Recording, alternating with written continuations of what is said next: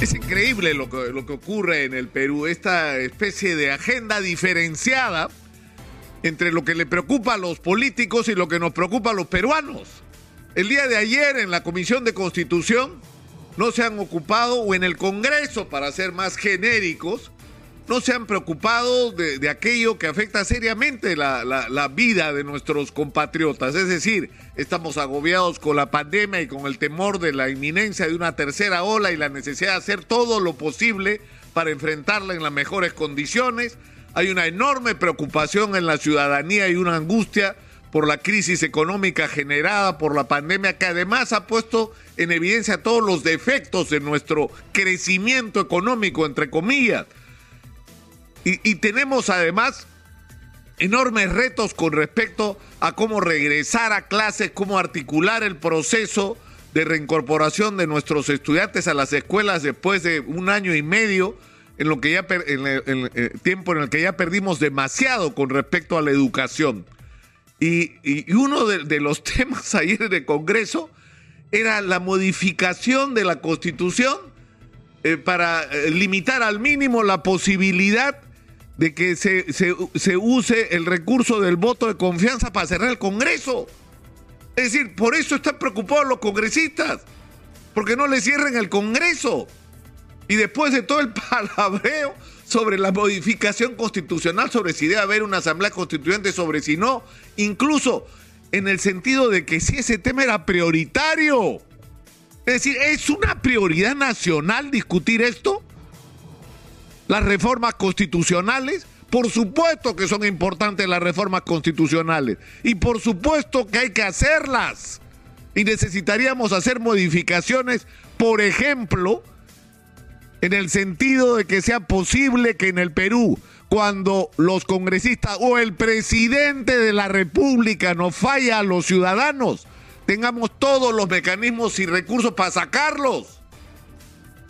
Y que eso no signifique que se derrumbe el sistema ni se viene abajo la economía, sino que eso debería ser una de las fortalezas de nuestra democracia. Que cuando nos traicionan las personas a las que las elegimos, las sacamos. Eso debe ser parte de la marca Perú en el mundo. Que acá los políticos no pueden hacer lo que les da la gana, sino que tienen que servir al interés ciudadano y cuando no lo hacen, lo sacamos, pero discutiremos en el momento oportuno cuáles son las medidas precisas que hay que tomar en relación a este tema, cuándo se aplica la vacancia presidencial y cuándo se aplica la cuestión de confianza y la eventualidad de un cierre del Congreso, pero por Dios, ¿esa es una urgencia nacional en este momento? ¿Están preocupados por su curul, por su asiento o por los problemas de los peruanos? Ayer o antes de ayer, para ser más preciso, se ha abierto una discusión con las propuestas que ha hecho el gobierno con respecto a cómo enfrentar la situación. Se ha hablado de la urgencia de, las vacunas y de vacunar a la mayor cantidad posible de gente. Bueno, pero hay que, hay que discutir cómo vamos a hacer, por ejemplo, como se ha señalado, y a mí me parece absolutamente legítimo la llamada atención. Ya, tenemos que hacer nuestras propias vacunas. Hace rato que el Instituto Nacional de Salud está reclamando por esto, porque el Perú haga sus propias vacunas que esto sea parte de un proyecto nacional, es decir, han presentado hasta un presupuesto de 400 millones para hacerlo y el Ministerio de Economía declaró en el gobierno anterior que no era prioritario. Pero ese evidentemente es una discusión y si los rusos quieren venir a, a, poner una planta de vacunas en el Perú, bienvenidos. Y si quieren venir otros laboratorios, mejor. Y decidiremos cuál es el que más nos conviene. Pero en este momento lo que necesitamos es que los rusos nos pongan las vacunas acá. Porque todo indica que se está postergando la de las vacunas rusas hasta el año 2022. No, señor. No, señor. Necesitamos las vacunas rusas en el Perú este año y lo antes que sea posible, porque eso es parte de nuestra, de nuestra estrategia para crear la muralla contra el coronavirus. Se ha hablado también del primer nivel de atención pero hay que dar avances reales. Necesitamos ver resultados con respecto al desarrollo del primer nivel de atención. Y esto tiene una relación directa con otro problema, que es el de las pruebas. Es decir, no basta con tener a la gente vacunada, lo que necesitamos es, en el momento que se presente un caso de coronavirus, que este caso sea reportado inmediatamente, que esa persona sea puesta en aislamiento para evitar el contagio de otras personas y hacer un cerco epidemiológico sobre el grupo de personas que han estado en contacto con este contagiado. Pero para eso hay que hacer pruebas. Y no puede ser que uno tenga dos posibilidades o caer en la ruleta de que le toque una de las pruebas, de las pocas pruebas que se están haciendo, es decir, no, entiendo que con la justa superamos las 10.000 pruebas diarias, o uno tiene que ir y pagar 120, 140, 180, 240 soles por una prueba que les aseguro cuesta menos y que en una farmacia en Estados Unidos usted puede comprar por 6 dólares. O sea, ¿cómo es posible que estemos pagando lo que estamos pagando por las pruebas cuando hay mecanismos accesibles para realizar esas pruebas a un costo bajísimo y que podrían masificarse? Esos son los temas de los que hay que discutir. Es decir, el gobierno propone algo, en lo que está bien que proponga el gobierno adelante, en lo que no nos parezca criticaremos para que se corrija. Igual con el tema del precio del gas. Es decir, esto es un tema que está agobiando y hay que entender bien lo que está pasando en el Perú porque alguna gente no termina de comprenderlo.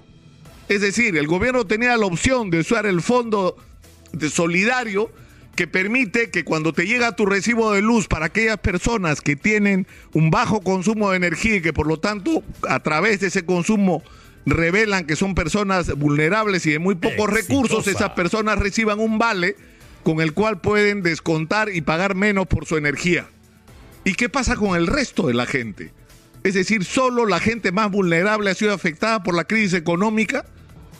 Es decir, hay, una cantidad inmensa de peruanos, inmensa, que dejaron de ser de la clase media, porque se quedaron sin chamba, porque tuvieron que cerrar sus pequeños negocios y que pagar 60 soles por un balón de gas les cuesta, porque para hacerlo tienen que dejar de, cumplir otras obligaciones con su familia, que están agobiados por las deudas, que están contando los centavos cada día para ver cómo come su familia. Esa es la situación que está viviendo un enorme sector de la clase media peruana.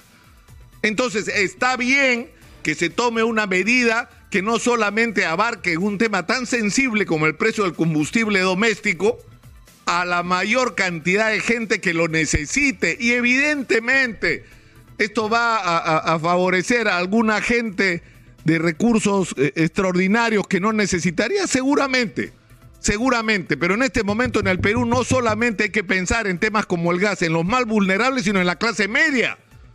O sea, imagínense que le digan ustedes que si tú vives en los cerros del Agustino, vas a pagar 40 soles por el balón de gas, pero si vives en Lince vas a pagar 50 o 60 como están pagando ahorita. O sea, ¿es justo que eso pase con esta gente? O sea, ¿no están sufriendo en estos distritos intermedios también el, golpe y, no han sentido la pegada de la crisis? Por supuesto que sí. Ahora, esto tiene que ir de la mano y, yo reivindico que en este programa hemos insistido durante mucho tiempo sobre ese tema y una de las personas que lo ha hecho es Pedro Gamio y lo ha hecho también César Gutiérrez. Hay que, pero sobre todo Pedro Gamio, hay que extender el gas natural. Tenemos, por Dios, gas natural. Hagamos algo para que el gas natural llegue a los hogares peruanos a la mayor cantidad que sea posible. Pedro Gamio dice, estamos en condiciones de instalar 200 mil conexiones domiciliarias al año. En cinco años podríamos tener un millón de familias, un millón de personas, un, perdón, un millón de instalaciones que permitan atender las necesidades de entre 5 y 6 millones de personas de un combustible doméstico de muy bajo costo, que nos proteja de los vaivenes del mercado mundial. Hay que hacerlo y hay que hacerlo ya.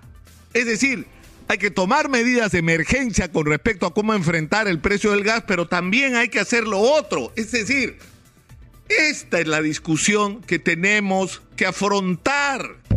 Esto es lo que debería importar.